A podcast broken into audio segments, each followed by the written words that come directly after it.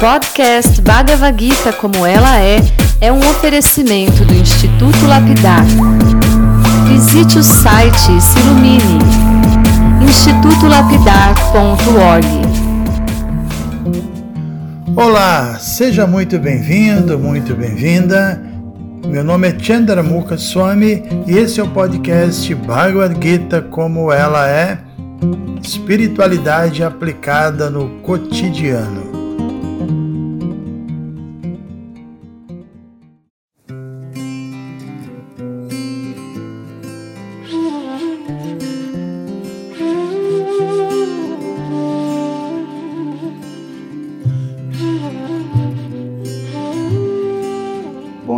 Meus amigos, bom dia, minhas amigas. Muito bem a todos que estão nos acompanhando. Acho que vocês é, sabem que a gente já está nos nossos últimos áudios, né? E o assunto do, do momento aqui, nas leituras que estamos fazendo, é o processo da rendição amorosa, certamente é um dos temas centrais da Bhagavad Gita, no sentido é o principal deles, porque toda a Gita nos leva a esse ponto de entender, de reconhecer a importância de nos rendermos mesmo ao serviço devocional.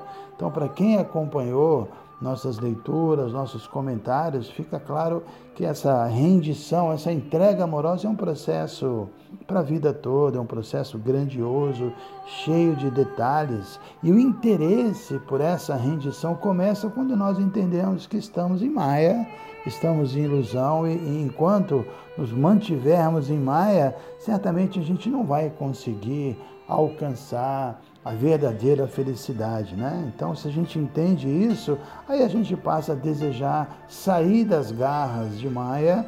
Então, o tema central da Bhagavad Gita é justamente esse, é nos auxiliar no processo de sair de Maia, sair da ilusão, recuperar a nossa consciência original. E quando a pessoa chega a esse ponto de, de, de desejar isso, aí sim, naturalmente ela está apta a, a, cultivar o autoconhecimento, ela está inspirada a se dedicar mesmo a todo esse processo de entrega. Como já foi explicado diversas vezes, enquanto seres vivos, né, nós somos partes integrantes de Deus, em essência da nossa posição original, nós somos de natureza divina, nós somos uma energia espiritual pura, mas o problema passa a acontecer quando, de uma maneira ou de outra, nós desejamos dominar essa natureza material, desejamos nos assenhorear da energia material. Então, na verdade, ao invés de, de conseguirmos nos, nos assenhorear dessa energia, no final das contas, a gente acaba preso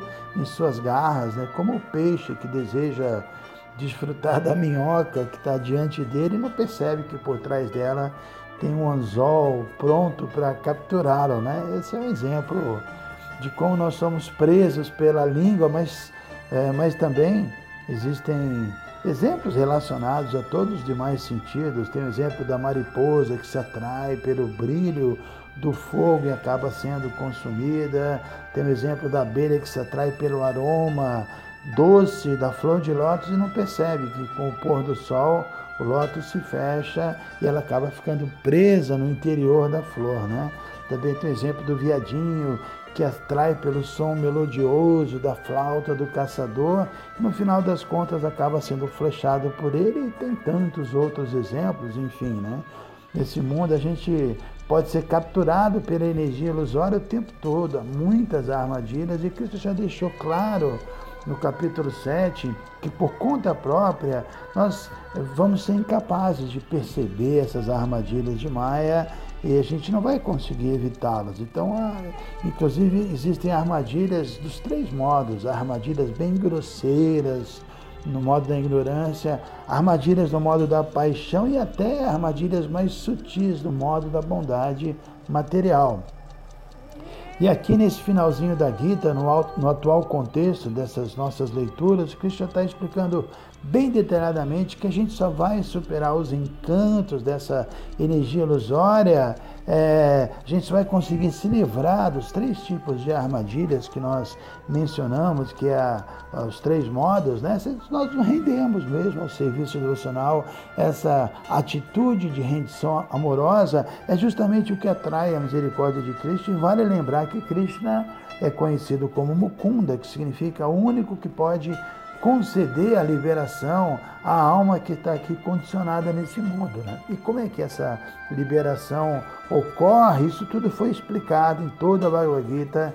É, podemos citar o capítulo 15, tem uma sequência de, de características importantes né, que Krishna fala, que é o processo da rendição. Tudo começa quando nós aceitamos o serviço devocional, e aí, aí, sim, através das práticas devocionais, a gente vai purificando a nossa inteligência. E uma vez com a inteligência purificada, o que vai acontecer é que a gente se torna verdadeiramente humilde, no sentido é, de que a gente se livra da ilusão de, de, de, de se julgar falso proprietário, falso controlador, falso desfrutador da natureza material. Então, essa humildade, ao começo de tudo, era resultado da inteligência purificada, e a inteligência se purifica pelas próprias práticas espirituais, ou seja, se nós não nos livrarmos dessas dessa tendência a nos apossar, controlar, desfrutar as coisas materiais, a gente não pode nem sequer pensar iniciar o,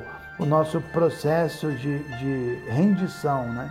E vale lembrar também que no capítulo 7, Krishna fala de quatro pessoas que se rendem a Ele, que é o necessitado, o aflito, o, o inteligente e o curioso, mas não é. Nós estamos falando de todos os necessitados, aflitos, curiosos, etc., é, se rendem, não, não são pessoas comuns. Essas pessoas, além dessas características, precisam ser piedosas, né? precisam ter acumulado piedade em seus corações por muitas vidas.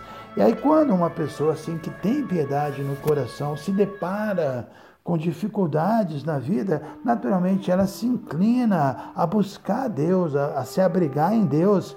E ao contrário disso, uma pessoa impiedosa nunca se inclina à devoção, porque ela está presa ao seu ego falso. Às vezes, uma pessoa impiedosa, diante da dificuldade, ela fica ainda mais impiedosa e blasfema a Deus, inclusive, né?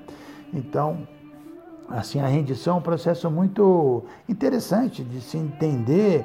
E agora, me lembrei agora que alguns devotos, certa vez, no iníciozinho do movimento, quando começaram a ler o Bhagavad Gita, eles se aproximaram de Prabhupada, nosso mestre, e, falaram para ele que não era uma boa estratégia mencionar que esse mundo material é um lugar miserável, é um lugar cheio de calamidades. Né? Segundo os devotos, isso seria assustar as pessoas. E Prabhupada disse: Poxa, eu sei disso, mas o que eu posso fazer? A menos que a pessoa entenda isso, a menos que ela admita que esse mundo é realmente um lugar miserável, ninguém vai se inclinar a buscar refúgio em Deus. Ou seja, a menos que compreenda a natureza desse mundo, realmente uma pessoa não vai ter uma inteligência espiritual, e sem inteligência espiritual, ela vai ficar nesse mundo perdendo tempo, fazendo planos para tentar encontrar felicidade, se ajustando é, às calamidades materiais, isso definitivamente não é uma, uma boa opção, não é uma opção inteligente. E por outro lado, apesar de entender que esse mundo é cheio de misérias, uma pessoa inteligente espiritualmente, ela entende também que enquanto estiver nesse mundo, ela vai ter que se deparar com essas, esses infortúnios, né? Podemos dizer assim que são inevitáveis. Então ela transforma esses infortúnios em estímulos positivos para realmente progredir no caminho espiritual. Então tudo depende de ter consciência de que realmente nós somos almas espirituais eternas. Aí com essa consciência ficou muito mais fácil transcender as calamidades materiais, porque também para o Padre fala, em última análise, essas calamidades materiais, elas também são um pesadelo, né? Para o Padre dar o exemplo de que uma pessoa pode sonhar que um tigre está quase engolindo ela e naturalmente, né, ela vai estar tá sofrendo ali, mas o tigre é uma ilusão. E o chamado tigre do sofrimento material, da, das calamidades materiais, ele nem sequer existe. Então, uma pessoa que despertou para a realidade espiritual, ela realmente é a única que não sofre, né? Esse é um ponto interessante. Por isso se diz que aquele que não se entrega amorosamente a Cristo, que não, não, não, não compreende a verdadeira essência desse mundo, ela não pode superar o sofrimento. Aí na sua tolice ela fica buscando a felicidade num mundo que é cheio de tigres, entre aspas, né, perigosos. Então é isso no nosso último áudio, nós lemos o verso em que Krishna recomendou que nós abandonemos todas as ocupações mundanas, que nos entreguemos a Ele. Esse foi o verso 66. E agora a gente vai ler o verso 67, o próximo verso. Então vamos a ele, verso 67. Este conhecimento confidencial jamais pode ser explicado àqueles que não são austeros nem devotados, nem se ocupam em serviço devocional e tampouco alguém que tenha inveja de mim. Isso é um ponto bem interessante, né? Porque isso aqui não está assim, está recomendando, na verdade, que nós é, evitemos explicar essa parte específica do conhecimento que trata da, da rendição amorosa as pessoas comuns, pessoas que não sejam austeras, que não estejam dispostas a aceitar uma disciplina espiritual, né? E aqui já fala da inveja, a gente acabou de citar anteriormente que esse desejo de controlar, de se assenhorear e de desfrutar é todo o nosso problema, porque de fato Krishna é o proprietário, o controlador e o desfrutador. Invejá-lo significa querer assumir a posição dele, né? Então, por que, que está dizendo esse, esse verso que não devemos propagar esse conhecimento para tais pessoas invejosas, que não sejam austeras? A resposta é que essas pessoas não vão entender, elas são incapazes de entender esse tópico e por isso, como diria a Bíblia, melhor não atirar pérolas aos porcos, né? É exatamente isso, ou seja, a gente deve saber que é, o que falar para as pessoas, né? E, e para saber o que a gente deve falar para elas, antes disso a gente precisa ouvi-las e, e, conseguir ter a capacidade de fazer uma espécie de diagnóstico, né? uma espécie de leitura do nível da consciência do possível ouvinte. Isso, é claro, requer um pouco de habilidade. Quando nós estamos falando diretamente com uma pessoa individualmente, não parece que é tão difícil aplicar essa regra. O problema é que, é que muitas vezes nós palestramos para um grupo heterogêneo, um grupo de pessoas que nós não conhecemos, né? No meu caso, isso acontece o tempo todo, palestrando, enfim. De um modo geral, esse tema específico, a rendição absoluta a Deus, não é um assunto que se aborda, é que se apresenta explicitamente para uma pessoa leiga, mas como a gente mencionou, a rendição, porque ela passa por diferentes níveis, então com discernimento, com bom senso, até um pouquinho de de sorte também, a gente vai poder ajudar uma pessoa a dar um passo adiante, é, que pode ser de simplesmente se tornar, no mínimo, uma pessoa simpática, a própria ideia da vida espiritual, né? Então, como eu disse agora, a gente dá uma palestra, tem um monte de, de gente, a gente não conhece, não vai falar, abandone tudo e se renda, mas podemos de uma forma inteligente, apresentar pontos que são atrativos para todo mundo e a pessoa vai, poxa, esse assunto é interessante, realmente quero conhecer mais, quero é, talvez ler um livro. Então, essa habilidade a gente tem que ter, mas realmente rendição não é um tema para qualquer um, como nosso guru dizia, né? A gente tem a comida do dia a dia, arroz com feijão, e tem o final de semana, né? Que você pode é, comer uma coisa mais saborosa. Então, no dia a dia, a gente tem que falar mesmo que nós não somos o corpo material, é, falar da energia material, os modos da natureza, a lei do karma. Esse é o dia a dia. Agora tenho a sobremesa, que aí sim, fala dessa rendição, inclusive o tema raças, né, que são os relacionamentos amorosos com Cristo. Isso aí é algo muito confidencial. E, e não é para ser, não é para todo dia, né? Então vamos agora terminar o, o áudio de hoje lendo mais dois versos, que são versos bem interessantes, o verso 68 e o verso 69. O 68 diz o seguinte: Para aquele que explica aos devotos este segredo supremo, o serviço devocional puro está garantido e no final ele voltará a mim.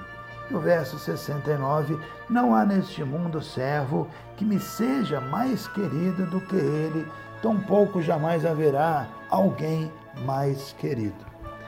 É incrível, né? Cristo está deixando claro aqui que ele aprecia muito quando um devoto que se rendeu, né, o contexto é esse, e que, e que desenvolveu essa habilidade de explicar esse, esse conhecimento que realmente está dedicado à missão, que é a própria missão de Cristo. O que Cristo vem fazer nesse mundo? No capítulo 4, ele deixa bem claro que quando há um declínio do Dharma, ele vem através de uma encarnação divina para propagar o Dharma, para para transmitir esse conhecimento espiritual. Inclusive, ele disse que ele aceitou a Juna como receptor, porque a Juna era um devoto, era um amigo dele, era uma pessoa confiável, né?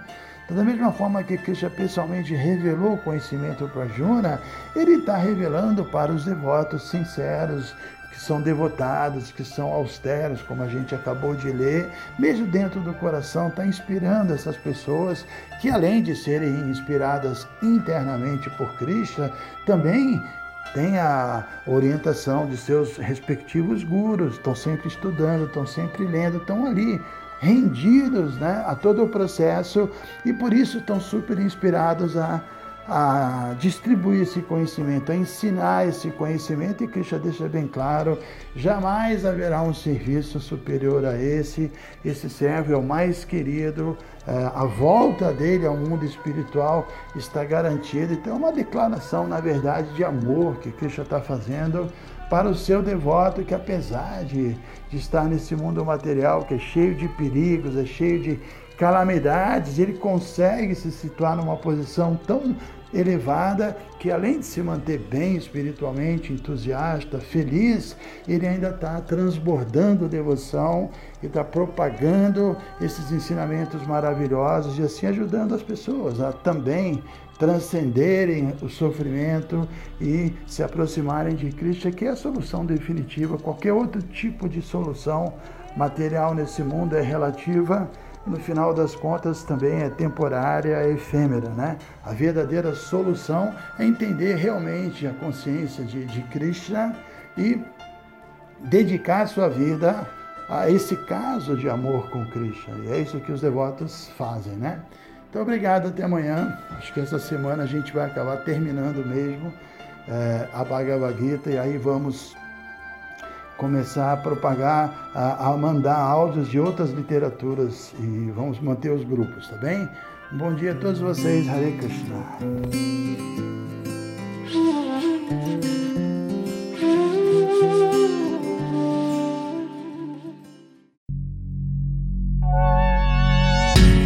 Se você se interessa por este conteúdo, não deixe de fazer o curso Bhagavad Gita para iniciantes com Chandramukha Swami.